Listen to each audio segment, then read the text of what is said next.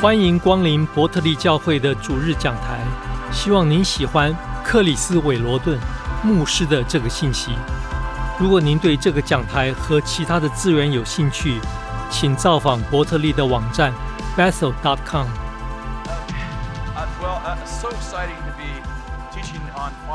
很兴奋，在父亲节这天讲到 Brownsville 大复兴开始于一个父亲节，一九九五年六月十八日。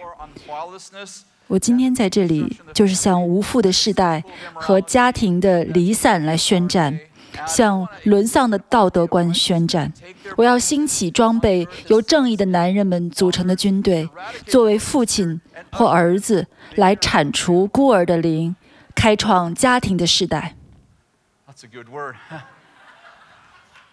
讲的真好。不知道你上周在不在？多少人不在？真不给我面子，开玩笑。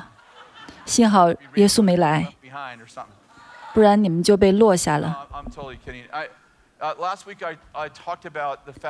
上周我讲到，两周前有一次会议，我们在讨论转变。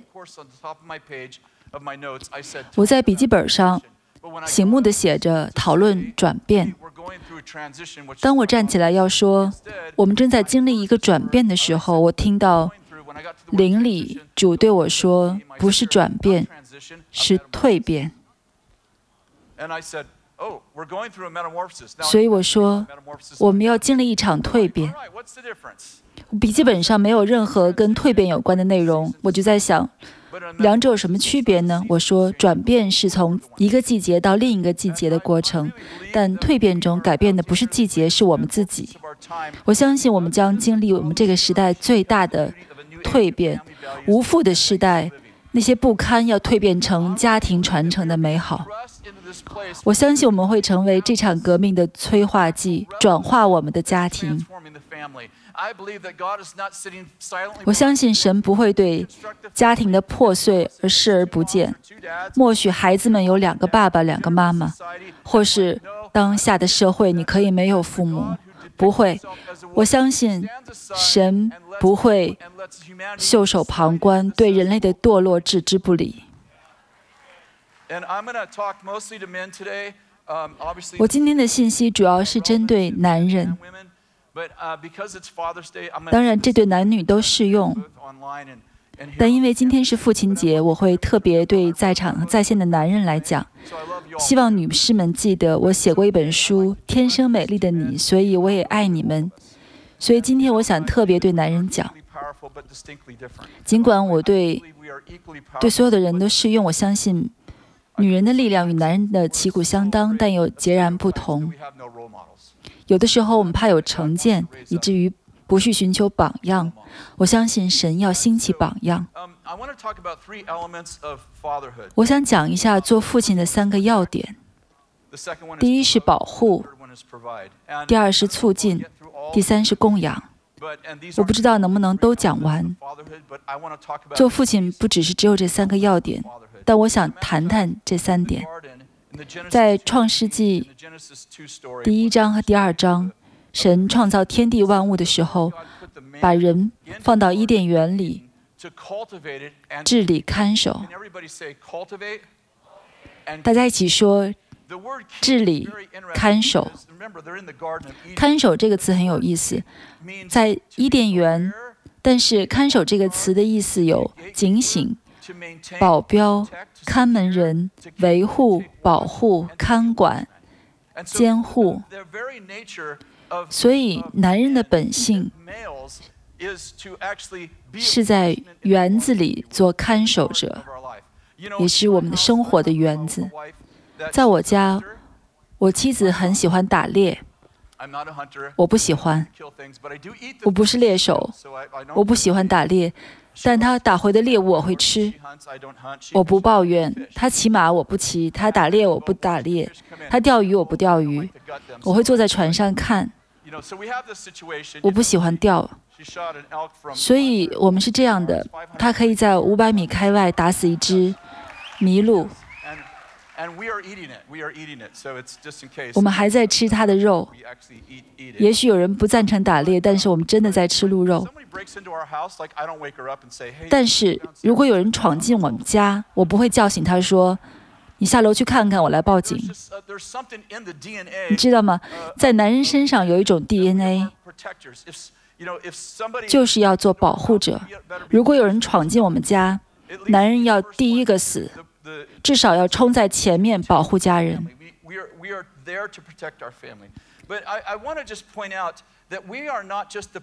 我还想说，我们不仅仅是身体层面的保护者，我们实际上是灵魂体三个层面的保护者。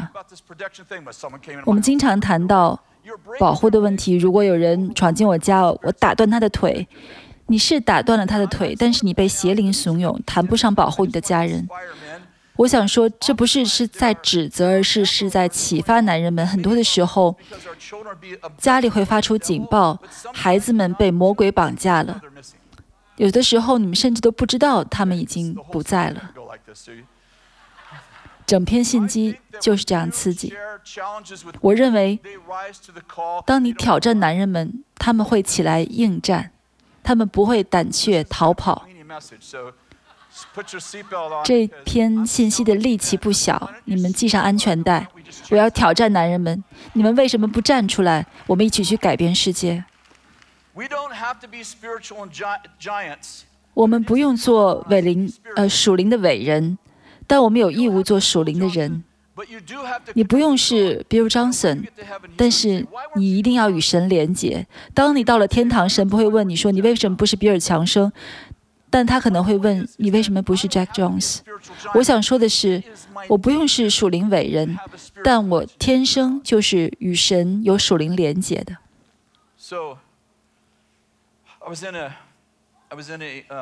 我参加过一个男人的特会。在佛罗里达疫疫情前的一年，一个很美的教堂，他们讲西班牙语。我在那里分享，但那里的主任牧师很厉害。聚会上都是男人，你要设想一下，跟这里的环境不太一样。他说，男人们。每天都去健身房锻炼，却很少花十分钟祷告。他们有十万元的身体，两毛钱的灵命。他接着说，很多男人对他们热衷的球队、各种的数据、姓名、历史如数家珍，但他们说不上来圣经中的五个人。很多男人在他们体育偶像上花的时间比真实的神更多。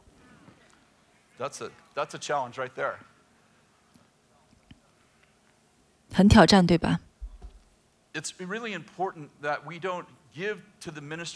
我们不能在教会中奉献给终止色情行业的事工，却在家里面沉迷色情。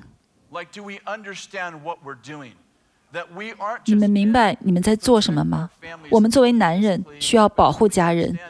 如果我沉迷于色情，如果我不诚实，做这类的事情。就像打开所有的门窗，毫无防范，还好奇有没有人会闯进来。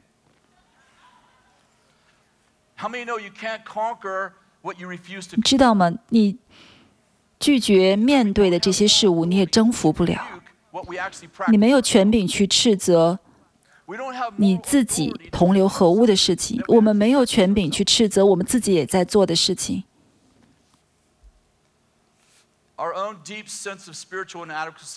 我们属灵上的匮乏不会在退后的时候被满足。今天说到这些，我经常感到匮乏。当我们分享属神的标准，我经常想起尼西米记第七章或第八章，当他们若干年后。第一次读律法书，大概四十年后，没人听过圣经。祭司开始读圣经，当他们在读的时候，其他的祭司在会会众中穿梭解释圣经。这里说，众民听见律法书的话都哭了。你知道那节经文，靠耶和华而得的喜乐是你们的力量。史尼西米在回应他们说：“你们听见了真理，你们就当喜乐，因为知道真理了。有时候你们听到一个很挑战的信息，你忽然意识到标准这么高，而你生活离标准差得很远。大多数人都一样，会觉得受不了。但我想鼓励你们起来应战，带领这一代人来翻转。”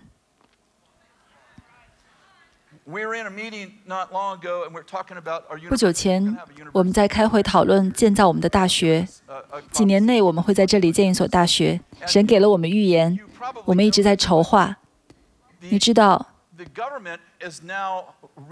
如今政府很受 LGBTQ，也就是非异性恋这个群体的影响。如果你说，我认为这不对。你会上黑名单，不仅 Facebook 会被封掉，还会有危险拿不到认证办学校。如果你真坚持真理，我们在讨论这个话题。二十年后，你想办大学都办不了了。我说，等等，我们生来就是赢家。我们生来就是赢家。邪恶想获胜的唯一方式是好人们无所作为。我不是说曾经犯罪都不是好人，我们在生命中多少都犯过罪，但现在最终不是我们的天性。我们个人的得胜会成为家庭整体的遮盖。我们自己。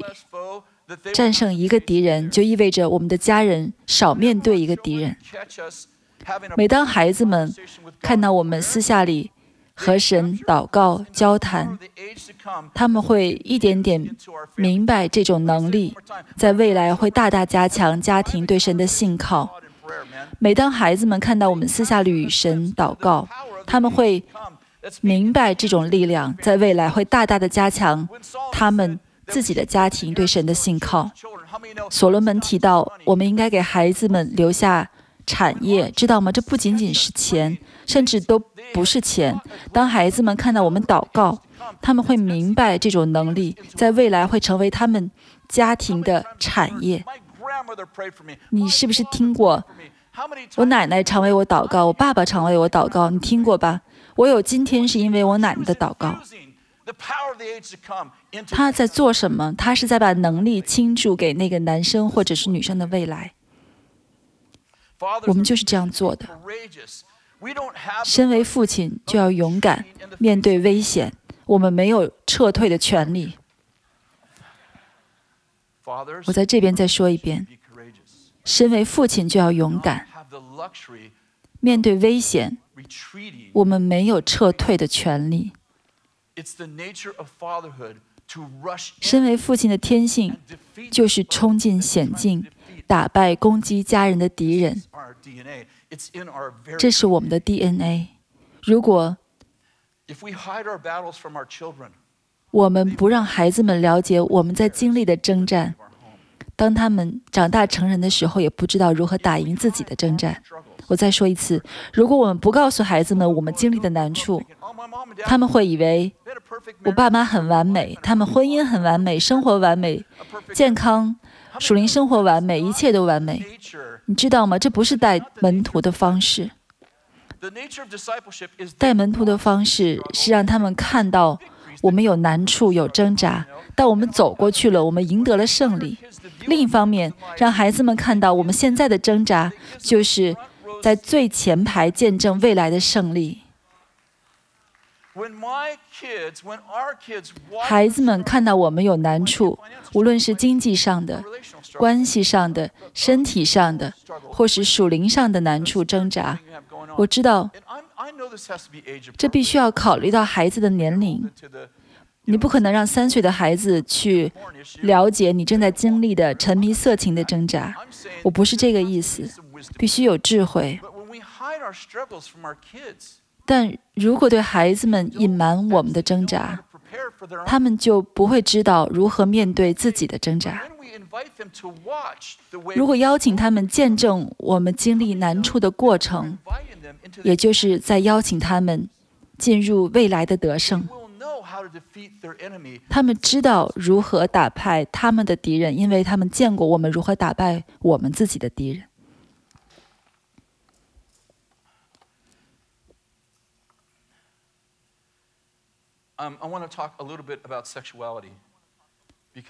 我想谈一谈关于性的话题，因为我觉得这是当下文化中最受关注的领域之一。我们被卷入了一场文化的战争，我们的孩子们被推到了道德败坏的污秽中，我们却袖手旁观，只是说学校不应该教这个，不应该教那个。我想明确一下。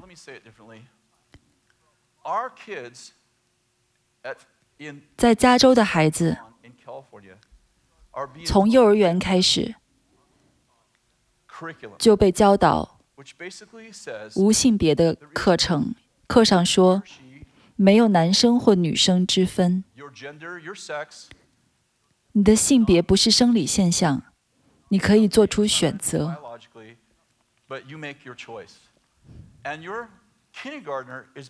幼儿园老师会教五岁的孩子们性知识。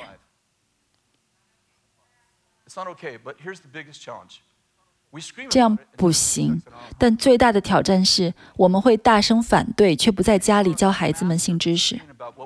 我们对大声的反对很在行，却自己什么也不做。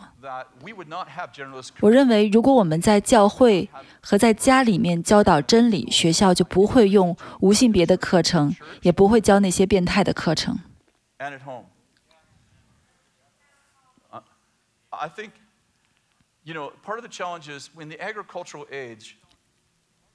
在农业的时代，大概两百年前，可能更早。他们在家里面饲养牛、马和各种牲口。作为小孩子，可以在农场或牧场里看到动物繁殖，这是很正常的教育的一部分。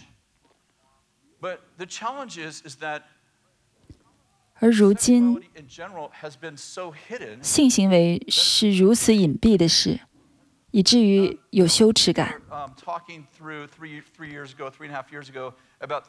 在三年半之前，有三项变性的法案试图在加州合法化。我们在高层领导会议上在讨论，我们应该如何应对这种局面。你知道，变性人也有很多难处，也需要怜悯。他们不能。他不需要论断，他需要怜悯，也需要真理。所以我们在打算在周日讨论这些同性恋的话题。我完全同意。但然后我说，我们连健康的性关系都不讲，我们怎么讲不性不健康的性关系？这感觉只是对问题的反应。为什么这样呢？因为事实就是这样。我就想，我们真正开始讲健康的性关系会怎么样？我们教人们如何教他们的孩子们怎么样？我们不能只是保护孩子们远离危险，我们要装备他们远离败坏的道德观。我们很难抱怨学校的教育系统变态，如果我们在家里没有健康的教育。我想多想几分钟，这是作为父亲非常需要关注的地方。你会想我该怎么办？我认为这是一个很好的开始。你知道先入为主这个原理吗？先入为主的原理是说，如果有一个话题，你第一次听到这个信息，你不仅会当做真理。你还会生成一种价值观，从今以后用这个视角来看待这个话题。比如，你的孩子十五岁，你决定坐下来跟他讲讲这种性的知识，但他十岁的时候，他的朋友已经跟他讲过那种变态的性的知识，所以他会通从他朋友的角度来看待你讲的内容。换句话说，神的设计是，孩子们关于道德、生活、灵性这些价值观都是从父母那里得到的。所以，我们要最先给他们灌输价值观。我们应当根据孩子的年龄。开始相应的性话题，相应的年龄。当你的孩子们在五六七八岁的时候开始接触适宜的性话题、健康的性知识，会怎么样呢？我们不只是教导他们真理，我们还给他们健康的视角来查验真理。然后，当他们去学校，别人向他们说说这些这些的时候，他们会说：“我知道那不是真的。”他们毫无质疑，不会困惑为什么妈妈教的跟朋友说的不一样。他们是通过你教给他们的视角来观察。我想说，拖延讨论这个话题，后果会不堪设想。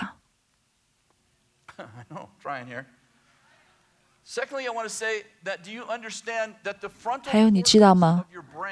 大脑的。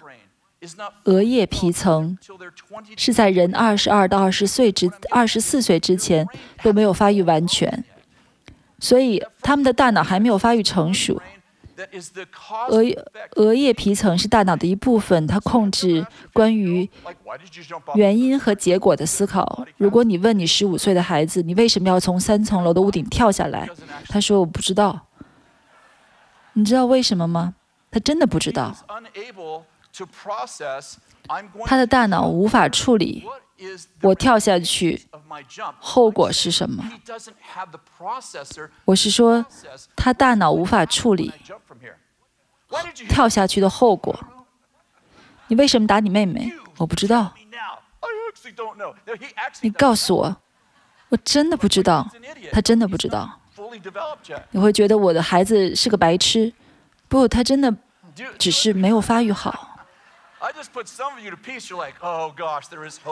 你别担心，他还有希望。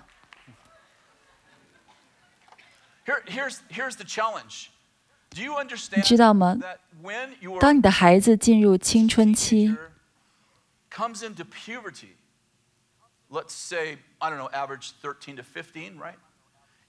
十三到十五岁。一直到他们二十二十二岁，这是他们一生中性欲最高的时期。这时他们的性欲最高，大脑却没有发育好。你知道为什么孩子们总有麻烦了吧？他们的脑子还不能处理我们发生性关系，她会怀孕这样的信息。你会说，如果你这么做了，这就是下场，你会得性病，你的身体那部分会脱落。你明白吗？你看着我的眼睛。他们的脑子无法处理。你告诉他们这是后果，他们脑子无法处理，但他们能处理的是价值观。他们有你教给他们的价值观。他们的脑子想不通，如果那样做，两个人会遇到麻烦。他很难处理，但脑子的里面的这些通路还没有建成。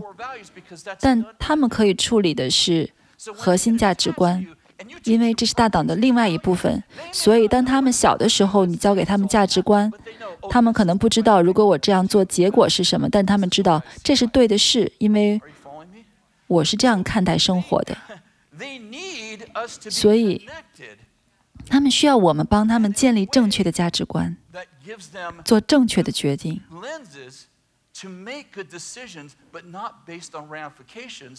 而不是说考虑后果而决定，因为他们那个时候还没有这种能力，所以他们需要了解性知识，但是关于性。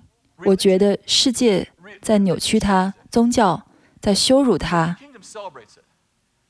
但是天国在欢庆它。有些人听不下去了，用圣经挡着脸。我祷告主，让他们打开的是雅歌。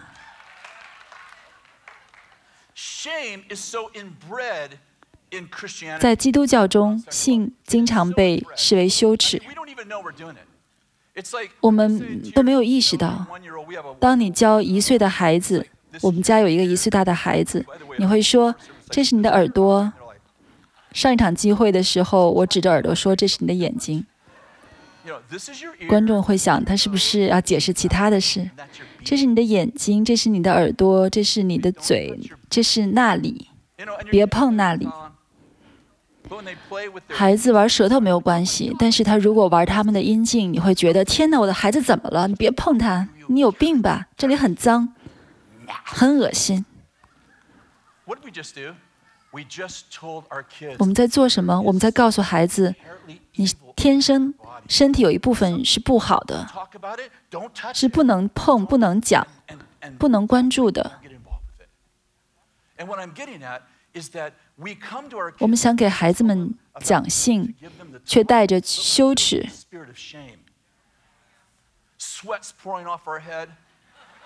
满头是汗。亲爱的，你先说。不不，你你生的，你来。这都是你的错。那天晚上我是不想过去的。我们奇奇怪怪的，还奇怪好奇孩子们为什么不来找我们？为什么他们有羞耻感？我想说，神创造了性，这是神的主意。你自己去读，在那本圣经里，你们已经一年没有看过了。创世纪一章，神说：“让他们生养众多，遍满这地。”当神完成所有的创造，看一切都甚好。神说：“生养众多，遍满这地。”他看一切都甚好。知道吗？性是甚好的，不只是好，是甚好的。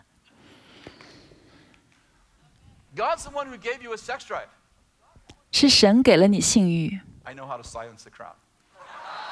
我知道如何让众人安静。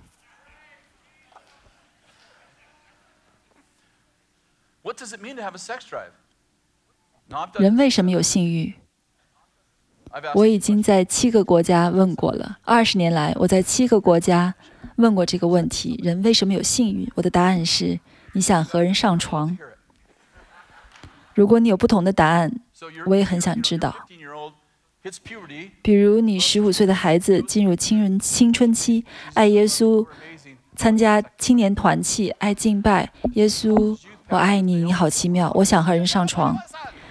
你叫来青年牧师，叫来长老，想释释放他出情欲的捆绑。你们祷告完，你问他怎么样，他还是说我想和人上床。这种方式让人扭曲，你明白吗？在伤害我们。目的不是摆脱性欲，而是学习如何控制。他们从两三岁就要学。当你的孩子们想要冰淇淋，经过冰淇淋的摊位，你们都见过，我也做过。我刚才讲的不该做的事情，我自己都很亏欠。你的孩子不肯走，大喊大叫说：“我要冰淇淋！”你最后受不了了，你为了让他闭嘴，你就给了他买。你知道你在做什么吗？你在告诉他们：如果你哭喊的够久，你就可以得到你想要的。你知道为什么你很早就有性欲吗？为什么神给了你性欲，却让你在结婚之前不能有性关系？因为贞洁的价值就是如此。要经过血水、汗水、泪水，你把你的贞洁从战场带到蜜月的套房。所以你在你的爱人同房那天晚上，你拿出来的是你奋力保守的东西。任何人都可以送出昂贵的东西，但只有懂得牺牲的人才能送出有价值的东西。如果你不明白这些，你只是用羞辱来阻止他们，而不是用。未来的美好来激励他们。你是不是很感恩神没有让你用九个月来孵蛋呢？我不想讲太多，不知道谁会来孵。亲爱的，留的轮到你了。不，我昨天已经孵了一整天了，你来孵吧。男人们，这是我们的责任，我们要来带领，为家人带来真理。我们要让我们的孩子们接触到健康的性知识，还有其他的领域。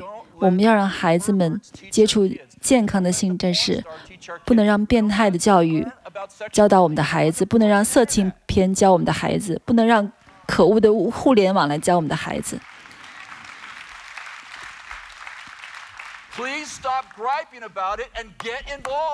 不要再抱怨了，要行动起来。我不知道怎么办，我很害怕。但你在一旁站着等着，惧怕消失是没用的。我知道这听起来有点怪，但我是认真的。你应该站在镜子前，一直说阴茎、阴茎、阴茎、阴道、阴道，直到你说出来，面不改色，心不跳。如果你想讲性，但你是第一次用这些词，你想教你孩子健康的性生活，但你的话里满是羞耻感，他们不会听的。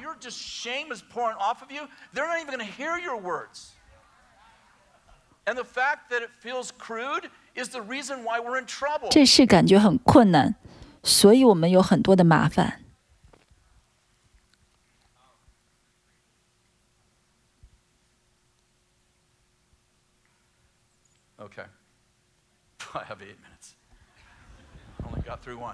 我还剩下八分钟，我才讲了第一点。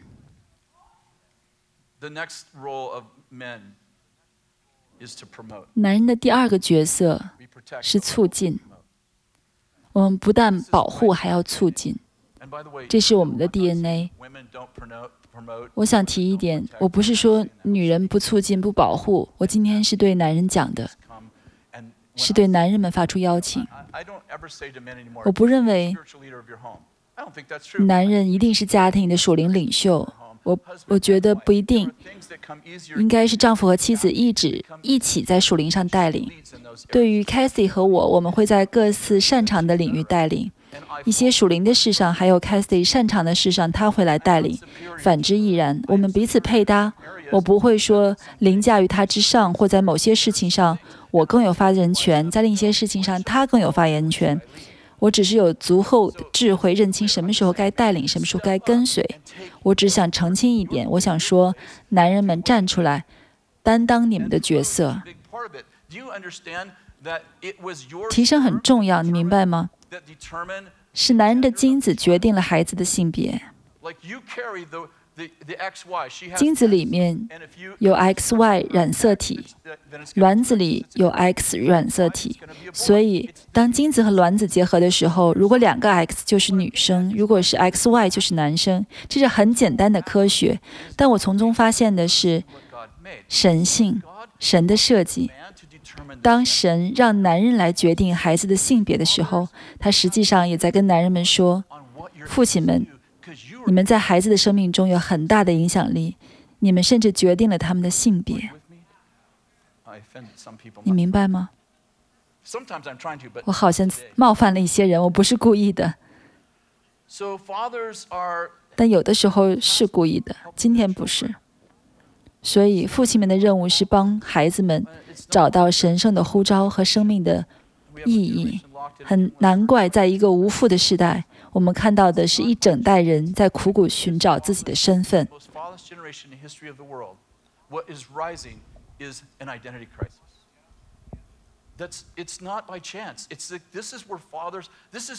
这不是偶然，这是父亲最重要的角色。母亲会参与吗？当然，但是父亲们，这是你们的责任。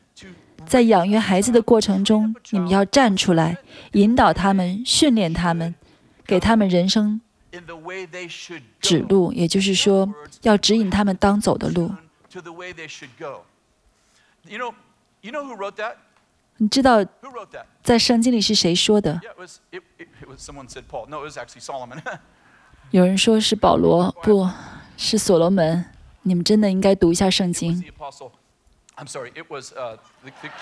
是所罗门写的。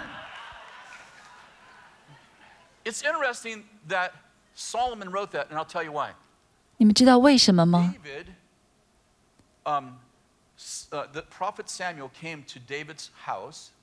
先知萨姆尔去大卫家，也就是耶西的家。他在寻找一位王，神告诉他去接耶西家找一位王。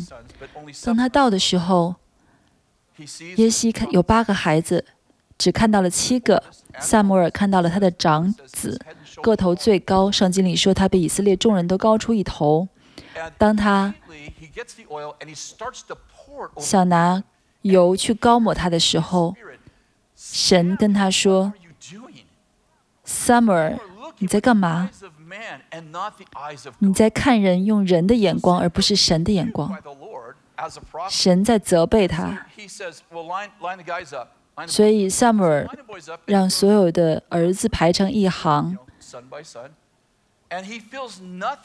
看着这些男男孩子排好队，但是没有任何感动。他当时不知道还有第八个孩子，他就问耶西说：“你的儿子都在吗？是不是我自己走错地方了？”然后耶西说：“哦，我还有一个儿子，他在外面放羊。”然后他把他叫了回来。你们都知道后来发生的。他们把大卫叫回来，他可能十五六岁。圣经上说他面色红润，这里的意思其实是，他看起来根本不像一位王。你明白吗？耶西的大儿子更像一位王，但大卫看起来不像。但神说就是他。所以萨姆尔高抹了大卫做王。在哥林多后书五章十七节，若人在基督里，他就是新造的人，就是已过都变成新的了。上一节经文是什么？我上周讲过了。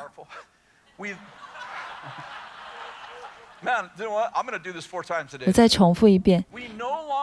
所以，我今我们从今以后不凭着外貌认人了。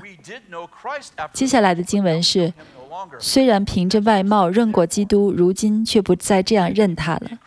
接着就是若有人在基督里，保罗在这里要说的是。我们已经重生了，但你如果还用同样属血气的方式看待别人，我想对父亲们说，在你家可能有一位王，你甚至都不知道。耶西从没有想到他的儿子大卫有一天会成为王，因为他的眼光是属人的。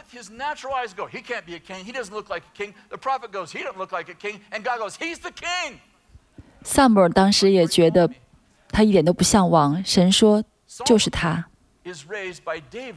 所罗门是大卫和别是巴的孩子。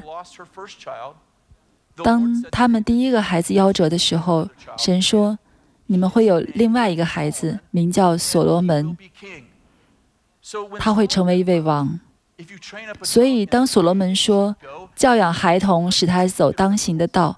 并不是说要教养孩子们人生的道理。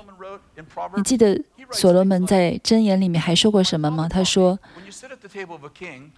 当你与长官长坐席，就当拿刀放在喉咙上，不可贪恋他的美食。”他说的不是说假如你与王同坐，而是说当你与王同坐。你知道为什么？因为大卫和别是巴是把所罗门当王来养大的。他们有属天的眼光，不是在所罗门要当王的时候才预备他，而是他出生的时候就预备他。我想说，父亲们，你们真的很重要。你们不需要有所有问题的答案，你只需要聆听神，注意他的带领。你们会给儿女们足够的智慧来完成他们特别的呼召，注意他们怎样跟人在一起。跟谁在一起？因为有人说过，告诉我你的朋友是谁，我就告诉你的未来会怎样。我想说，他们会被有同样呼召的人吸引在一起。耶稣说，一个学生最终会像他的老师。你的孩子可能不会和你有一样的职业，但他会和你有一样的价值观。所以，要让孩子们知道。哪些人和他们有一样的呼召？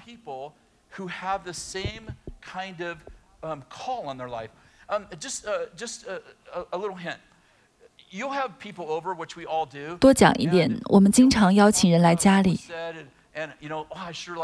你就会讲到我喜欢这个人的这方面，他真的很有趣。我喜欢他这些优点，像我一样很帅。但是你的孩子们会经常谈到你没有注意的其他方面。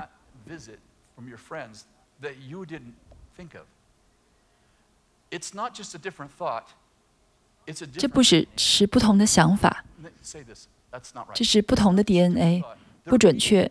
这不只是不同的想法，孩子们是从不同的角度来解读。你可能不知道，你请来的朋友是一个才华横溢的艺术家，但孩子们注意到了，因为他们有这个领域的呼召。你开始注意到，每次我们请这些人来，他们都讨论创意。你吸引的不是你想要的，而是你所示的。他们吸引的是有同样命定的人。作为父母，你会说，我们应该让他们更多的接触这些人，看看能激发出什么，他们的命定是什么。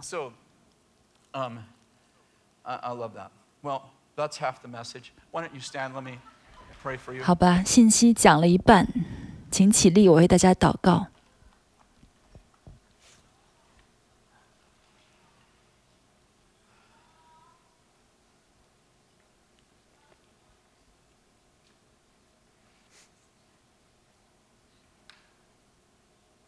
So good.